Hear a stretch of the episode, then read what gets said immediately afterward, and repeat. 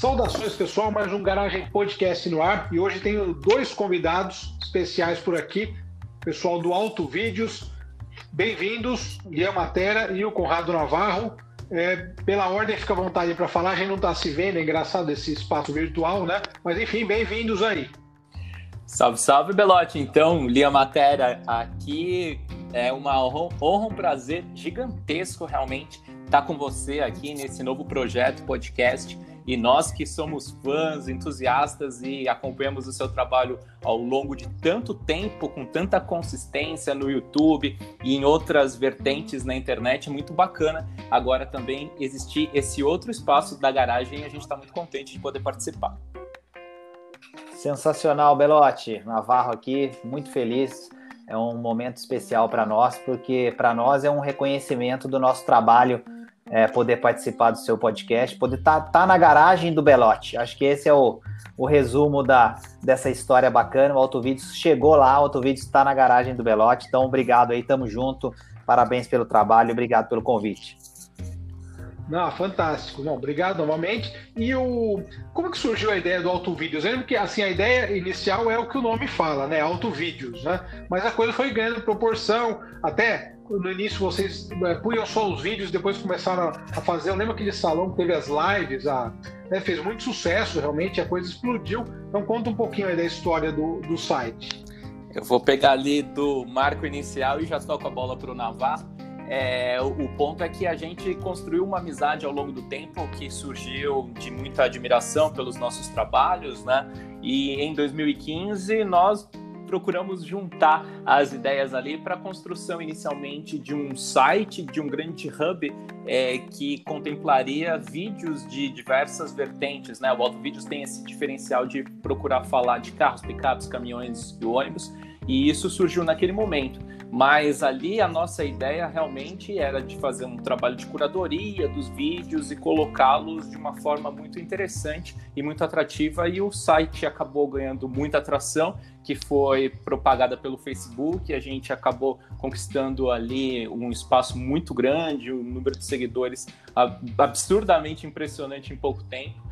E aí o ponto que você lembrou bem, eu fico muito contente com essa sua lembrança, de virada para que a gente começasse um trabalho como criadores de conteúdo e produzindo vídeo, surgiu justamente no Salão de 2016.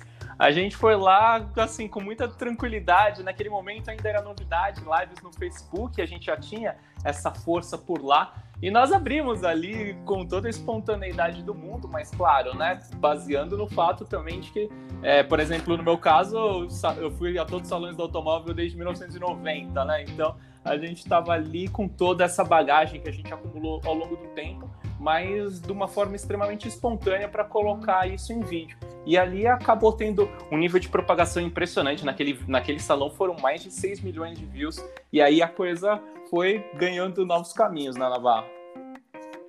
É, o legal dessa história é que é, nós somos é, duas pessoas que gostam de, de carros e, e, assim com complementariedades interessantes do ponto de vista de, do que cada um gosta mais e do que cada um é, acaba é, falando mais no Autovídeos também. E a gente percebeu que quando a gente começou a fazer aquelas lives, a gente podia, de certa forma, também criar conteúdos é, sobre carros, sobre o, o, mundo automotivo, sobre caminhões, sobre ônibus, com uma linguagem diferente, assim, não necessariamente especializada, técnica, ou até mesmo jornalística, assim, do ponto de vista né, do, do trabalho do conteúdo em si, até porque nós não temos essa formação, mas a gente viu que é, a gente podia dar o nosso toque pessoal também para essas histórias e para esse assunto sobre carros, sobre é, enfim, ônibus, caminhões, picapes e tudo mais. E, e acho que foi uma transição natural.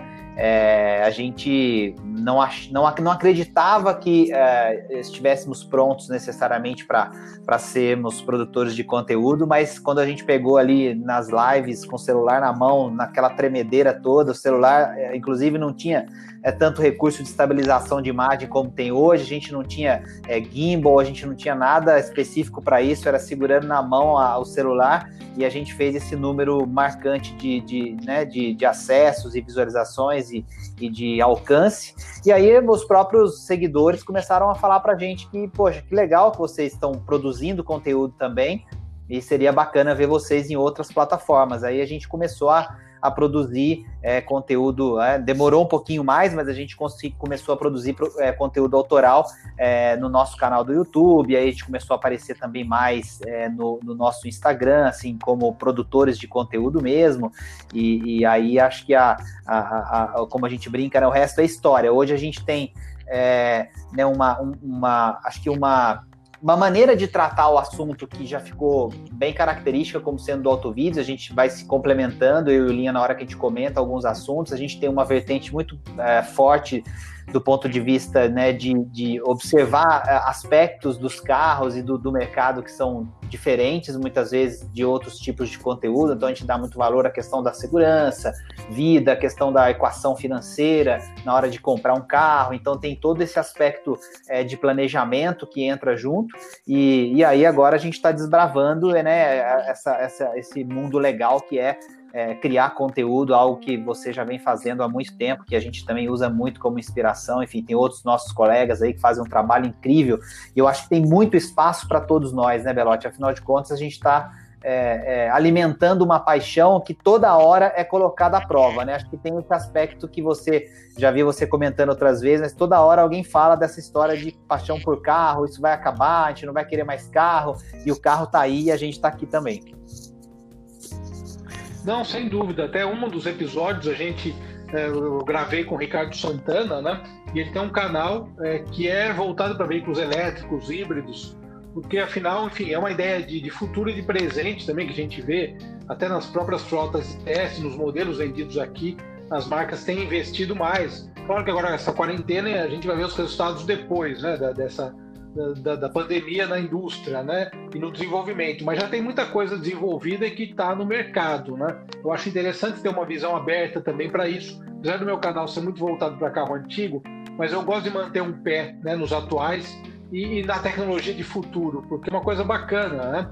Eu, eu até reparo que vocês também produzem muita, muito material interessante sobre pesados. Fala um pouquinho sobre essa vertente aí do canal. Sobre ônibus, eu sei que é uma paixão também, né, do Leandro. É, eu lembro que a gente para a Alemanha, né, em 2018, e dividiu o grupo lá. Eu fui ver caminhão, ele foi ver ônibus. Mas fala um pouquinho sobre isso aí. Isso é muito marcante, Belotti, e é um dos grandes diferenciais realmente do Auto Vídeos, porque a gente e isso está em consonância com esse ponto da paixão automotiva. A gente achava muito importante que todos os tipos de veículos pudessem ter um espaço bacana, um espaço legal, e aí a gente partiu dessa ideia de unir o mundo dos carros com o dos pesados também. E no meu caso pessoal, rapidamente, assim, eu com 5 anos de idade, nos anos 80, ali eram, eram possíveis as exposições com participação de crianças em São Paulo, e eu me perdi dos meus pais para subir na cabine de um caminhão Ford, um Avarento, na época lá meus pais ficaram batendo cabeça até me encontrarem.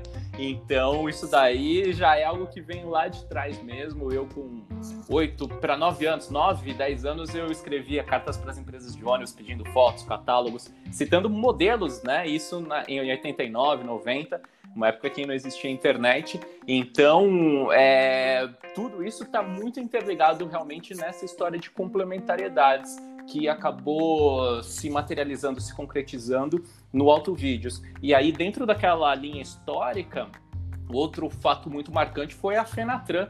O pessoal que de repente não sabe é a, é a exposição de caminhões, é como se fosse, entre aspas, o salão de caminhões aqui no Brasil. A Fenatran, na edição de 2017, ali a gente conseguiu fazer uma cobertura histórica, é, já trazendo um pouco daquele know-how que a gente teve no Salão do Automóvel de 2016, mas aí na Fenatran de 2017 a gente conseguiu um nível explosivo realmente no mercado que não estava acostumado com isso. E a partir daí o nosso, é, os nossos primeiros vídeos no YouTube foram com pesados, teve uma participação muito especial que a gente sempre enaltece do pessoal da Scania, com quem a gente fez os primeiros vídeos, e aí a história seguiu, como o Navarro comentou. Sabe que eu tive uma época busólogo também nessa época, né? A gente tem uma idade parecida, né? Provavelmente. E eu tinha uma pasta com fotos de caminho de, de ônibus, né? É, miniatura do pássaro marrom, né? Da empresa, tal. Então é engraçado. Na época eu lembro até que conheci um modelo ou outro, né? Tinha aqueles clássicos da flecha azul da Cometa, né? Que era é, fantástico ver aquilo lá para quem gosta, né? O próprio som castanhado, né? Também motor Scania, né? Eu acho que é é sensacional, né? Então tive uma fase busólogo também na infância, né? Mas a Ô, sua continuou. É, eu lembro que a gente foi. Sim, pode falar. Não, não, eu ia, eu ia interromper só para brincar com você com essa história de fase busólogo, porque é, eu acho que todo mundo tem essa fase busólogo, né? Assim, a gente, a gente nem sempre reconhece ela, a gente nem sempre assume, talvez, mas é, não tem como você não parar para admirar um, um- um ônibus, né? Um- uma coisa assim que, que leva e traz as pessoas no seu dia a dia, seja para trabalhar, seja para encontrar os seus parentes e tal. É lógico que é, é- é uma, uma coisa é você reconhecer isso, outra coisa é você se apaixonar por isso, a ponto de, né, de querer é, tirar foto, de ver os primeiros é, ônibus circulando, que é uma coisa muito interessante, muito curiosa. Mas eu tenho uma história pessoal nesse sentido que é, que é legal também, que assim, aqui é, eu sou de Itajubá, né, no sul de Minas. E a, e a Pássaro Marrom tinha uma garagem em Itajubá, no sul de Minas, é, uma das suas garagens, e ela, é, ela fica, ficava né, numa rua em que os ônibus precisavam manobrar muito para conseguir entrar e sair dessa garagem. Então, a- a- quando eu era criança, o- existia uma- uma- um, um episódio na cidade que era ver os ônibus manobrando, porque o cara tinha que fazer várias idas e vindas para poder sair ou entrar dessa garagem, entrava um ônibus por vez só. E, e aí aquele trânsito naquele pedacinho ali de, de gente, de bicicleta, de carro, tudo tinha que parar para ver a manobra do ônibus da Pássaro Marrom, e aí era sempre um- uma novidade legal quando chegava um modelo novo, todo mundo falava, todo mundo ia ver esses ônibus manobrando. Então acho que essa brincadeira que você fez aí do busólogo, todo mundo tem um pouco dessa fase. Tem gente que continua com ela, mas todo mundo vai lembrar de uma história envolvendo ônibus, isso é muito legal. É, não, sem dúvida. E uma lembrança curiosa, porque assim, eu tenho essa fase, depois acompanhei mais de longe, né? Mas eu vi que nós fomos para em 2018 lá naquela viagem com a Mercedes, né? É, lá no, no salão. É, foi interessante ver a tecnologia que os ônibus, né? O Lian já conhecia, sabe, conhecia decor os ônibus, as linhas, né? E eu achei incrível como a coisa se desenvolveu e como se desenvolve, né? Nesse segmento, né? Lembro que ele estava fazendo os vídeos lá, eu entrei em alguns ônibus.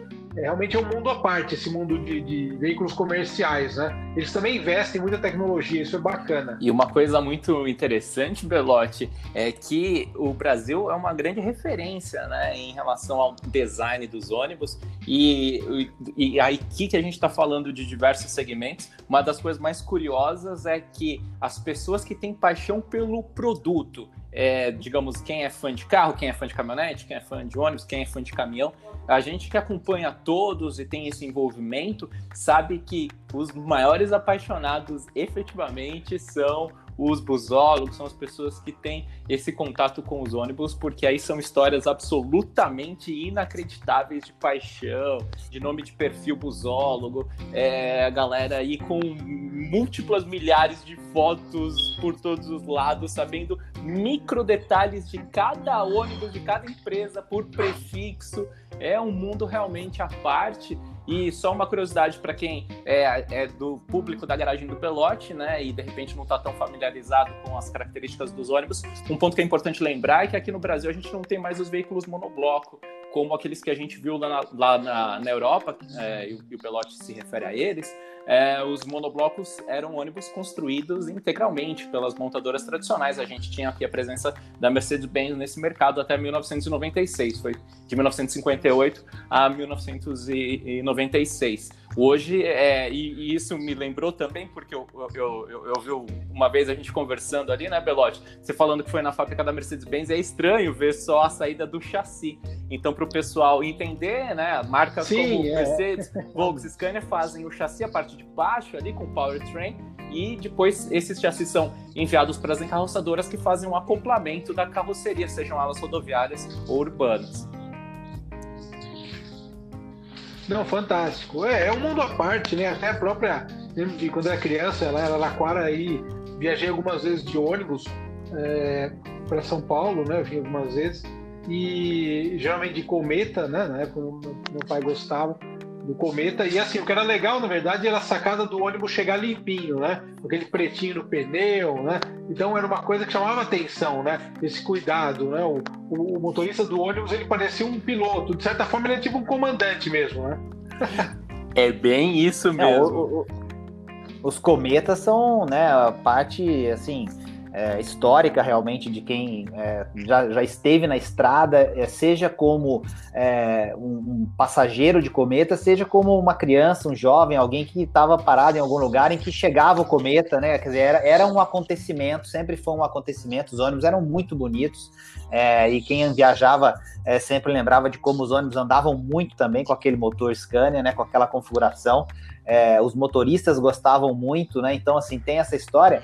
E quando a gente fala de ônibus pesado, etc., tem essas, essas é, é, lembranças que fazem a gente, é, é, de novo, levantar e tentar manter um pouco dessa paixão, entendendo, claro, que as coisas mudam, né? Mas, por exemplo, a gente tem o famoso é, Scania Jacaré, né? No, no, nos, nos, pesados, né? Nos caminhões, que às vezes você fala assim para uma pessoa que não é do meio e tal, e ela não sabe que modelo que é exatamente, que caminhão que é. E quando você mostra uma foto, todo mundo fala: opa, peraí, isso aqui eu lembro de ver muito na estrada.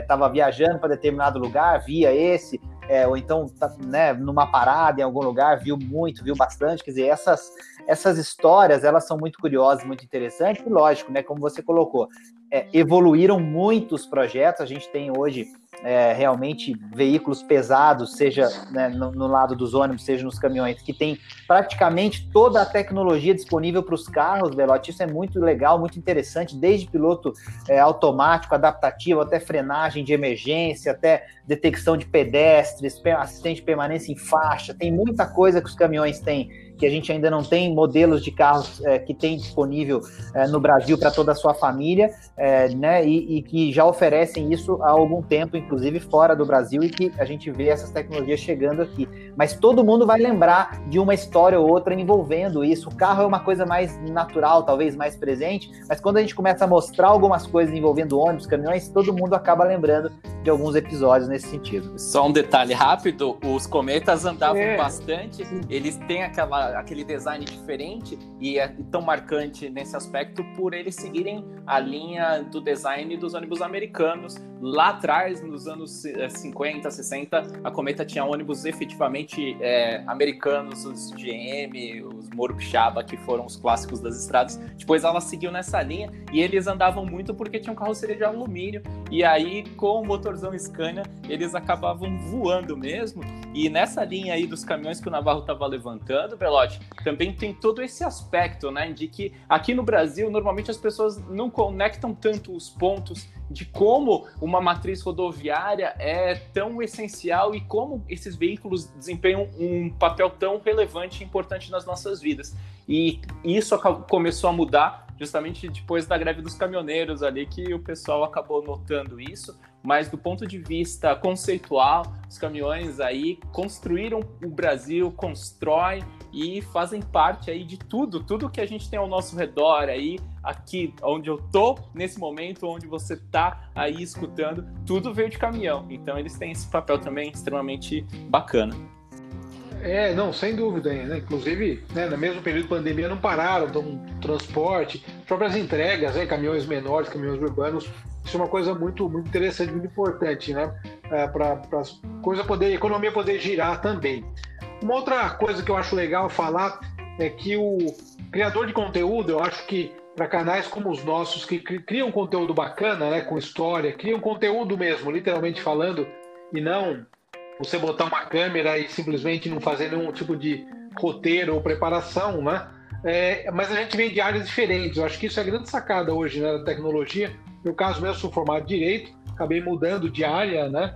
E, e no caso de vocês, é, Conrado, eu sei que você é de outra área completamente diferente. Fala um pouco sobre isso, depois já, já o Lian complementa a parte dele. Pois é, eu, eu venho, né? Eu, eu, sou aquele cara que, quando eu começo a contar a minha história, todo mundo. É começa a pensar assim, poxa, então peraí, não estou entendendo nada e continuei sem entender nada, né? Eu fiz é, análise de sistemas, ciência da computação como graduação, atuei uma época nisso, é, criei empresas e participei de, de enfim, de, de iniciativas é, envolvendo tecnologia, gestão de projetos para isso e tal durante um tempo. É, fui empreendendo é, algumas vezes com sucesso, sem sucesso, acabei depois migrando para o mercado financeiro, que era uma coisa que eu sempre gostei bastante, tive a oportunidade de, com algum sucesso nas saídas das empresas em que eu participei, que eu criei, começar a investir, a, a, a, enfim, a entender mais a dinâmica de, de como é o mercado financeiro, é, como funciona esse mundo dos investimentos e tudo mais. Mas eu sempre fui um apaixonado por carros, Belotti. E isso é uma coisa que a gente não consegue explicar. Enquanto eu estou aqui falando, é, com vocês, né, conversando nesse bate-papo é, super legal e, e, muito gostoso. Eu fico aqui olhando em volta da, no meu escritório aqui. É, eu parei de contar quantos carrinhos eu tenho, tenho quando chegou ali no número 500, mais ou menos. Então eu nem sei quantos eu tenho. Tem caixas e caixas lacradas, fechadas, que eu não tive coragem de abrir ainda depois que eu fiz uma, uma mudança para esse lugar onde eu estou hoje, para esse apartamento onde eu estou hoje. É, no meu escritório, que eu tenho outro lugar, uma sala, tem mais carrinhos espalhados por todo lado. Então era uma coisa assim é, é, que eu tenho um sobrinho hoje, por exemplo, que, que é, gosta muito de carrinho, miniatura, Hot Wheels, aquela coisa toda, que ninguém nunca falou para ele gostar, para ele não gostar, enfim, ele, ele ama carrinho, sabe dos modelos, das marcas, e aí é, eu acho que esse é um, é, talvez um, um, aspecto que, que seja o mais curioso dessa minha história. Então, assim, eu, eu, não, eu nunca trabalhei diretamente com carros, eu nunca é, criei é, necessariamente alguma empresa antes do Autovídeos que fosse associada ao mundo dos carros, mas eu sempre devorei tudo que você pode imaginar sobre carro é, desde as nossas publicações históricas no Brasil, a gente tem muitas delas que a gente precisa sempre lembrar com muito carinho também, e, e, e inclusive muitas que, que, que, acabaram nos deixando aí nas publicações impressas, mas continuam no digital, outras não, mas é, é sempre foram é, importantíssimas para nós. E, e é assim, é, o lado é esse mesmo, de, de gostar de carro, gostar do mundo automotivo. De, né, eu assistia moleque, eu não podia pegar as fitas na época de, de é, né, era fita VHS, né? A gente vai, vai, entregando um pouco da nossa idade também aqui, né? Meio perigoso esse papo por causa disso. Mas é, não podia pegar as fitas VHS sozinho na locadora, tinha que pedir ajuda. E aí a própria família fazia isso. Os caras pegavam, eu gostava de assistir Havok, cara. Aquilo era meu passatempo preferido. Então, para quem não sabe o que é Havok, depois dá uma pesquisada aí, mas eu assistia todos e eu assistia de novo, repetia. Então, de tecnologia para o mercado financeiro, mas sempre com a paixão de carros aí, paixão envolvendo carros uh, em dia, Boilote, Linha.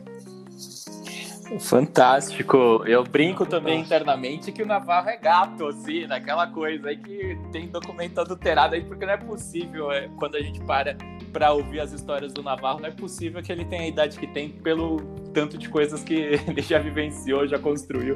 Então isso daí é realmente bem impressionante. Em síntese, eu sempre tive essa paixão automotiva e não era só por veículos pesados. Quando criança, eu, por exemplo, li a coleção antiga de quatro rodas do meu pai, lá desde os anos 60 até ali os anos 80. Eu lia na casa da minha avó quando eu ia. Então, todos os salões do automóvel, desde 1990, né? E o mundo mudando agora, né? A gente não sabe qual vai ser o rumo deles. E só que os caminhos acabaram me levando para outro tipo de carreira. Eu até fiz um colegial técnico na Federal de São Paulo na área de mecânica, mas eu senti que a área de exatas não seria aquela mais adequada para mim. Aí eu acabei construindo uma carreira jurídica que teve alguns pontos interessantes, tanto na área privada como na área pública. E a e em um determinado momento eu achei importante o caminho do empreendedorismo digital, comecei ali e a partir de, desse início na, no, no mundo digital, eu comecei a construir um, uma amizade, um relacionamento com o Navarro, que acabou resultando no Auto Vídeos e aí a história toda que a gente está comentando aqui. Coisa interessante, bom, toda essa evolução do Auto Vídeos desde o início, até vocês começarem a apresentar, e agora estão com um outro projeto aí, que é a ideia de orientar as pessoas a comprar o melhor carro usado. Então, gostaria que vocês falassem sobre isso. Isso aí é um ponto bem importante, é, Belotti, porque o Navarro também comentou sobre o lado do, do, mercado financeiro, e eu também, desde criança, sempre gostei de economia, sempre li os jornais ali, desde os nove anos. Então, a gente tem esse enfoque de analisar o mercado com um, algumas visões diferentes e também trazendo alguns pontos que normalmente foram historicamente esquecidos aqui, até pelas características do nosso mercado. Então, como o Navarro levantou, a gente ergue bastante a bandeira da, da segurança, a questão da qualidade dos projetos. E, e, e, como a gente tem um pouco desse lado da visão financeira, a gente sempre fica ali com um, um, tinha uma ideia de trazer algo a mais para o público brasileiro, porque a gente sabe que aqui os desafios são muito grandes, é, porque apesar de toda a nossa paixão pelos veículos, a gente sabe como eles são caros, não é? Agora falando exatamente do mundo dos carros, como eles são caros para comprar, para manter, tem depreciação. E existem diversos projetos problemáticos, toda uma questão em que é importante é, que as pessoas consigam é, tomar decisões mais conscientes e os carros são veículos tão complexos, né? São é, envolvem tantas peças, rodam nas superfícies lunares, com todos os desafios financeiros aqui do Brasil. Então a gente achou, achava muito importante criar um roteiro, um passo a passo para que as pessoas pudessem saber é, qual carro vale efetivamente a pena para elas, pensando no custo-benefício total, não apenas no preço de compra, na parcela, mas trazendo uma, uma visão diferente com o propósito de ajudar e fazer a diferença na escolha delas. Então a gente estruturou o nosso curso é, com oito passos definitivos aí importantes para que todo mundo possa tomar uma decisão consciente na Navarro.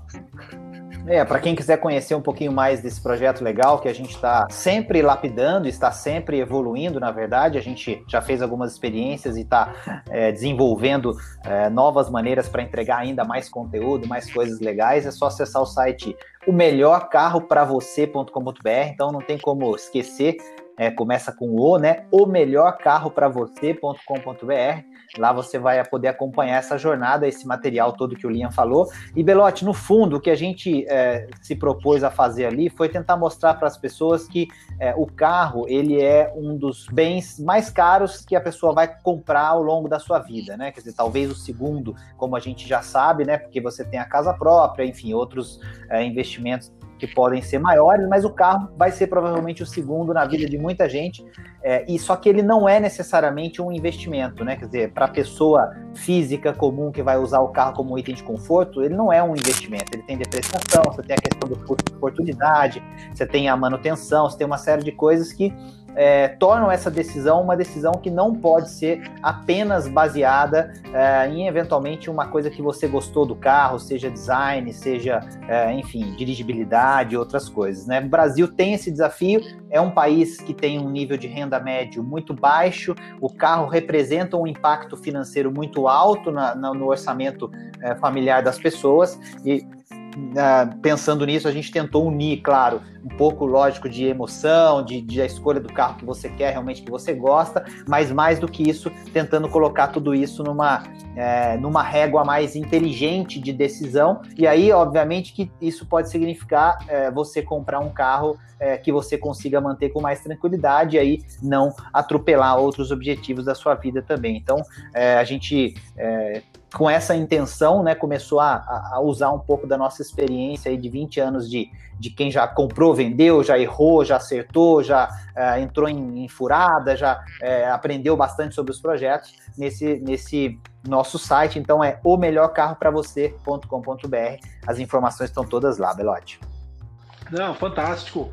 Tenho certeza que o pessoal vai acessar e vai gostar. E é uma coisa, claro, que faz parte aí da vida de todo mundo, né? Muitas vezes a gente vê essas dúvidas, né? Conversando, até fazendo matérias, às vezes as pessoas é, comentam sobre isso, né? Às vezes não leva em conta a manutenção, só leva em conta o preço final, enfim. É, e é uma coisa, são coisas importantes, né? acho que são, são itens importantes para serem vistos, né? É bom você ter um, um site onde você pode ter uma, uma percepção mais real, né? Disso tudo que a, a, proposta do curso envolve tanto a compra de carros zero quilômetro como usados. É, é justamente um roteiro para que as pessoas possam escolher o que é melhor de acordo com o perfil e condições de uso de cada uma delas. Não, isso é fantástico, porque é engraçado que um dia eu lembro que eu fiz uma, uma matéria e o, e o, o seguidor perguntou que ele era viajante tal, qual seria o melhor carro para ele se na ocasião ele perguntou se uma ele estava em dúvida, né? Ele estava pensando em comprar uma Hilux Flex, né? Eu falei, depende do que você precisa levar. Eu falei, a Hilux Flex é, é gastona, né? Enfim, com uma boa picape, mas um consumo elevado. Tem que ver para que vai ser usado, né? Muitas vezes, se o cara é um viajante, precisa levar, às vezes, uma caixa duas dentro do carro, compra, sei lá, um Up TSI, alguma coisa desse tipo, um HB20, né? Enfim, né?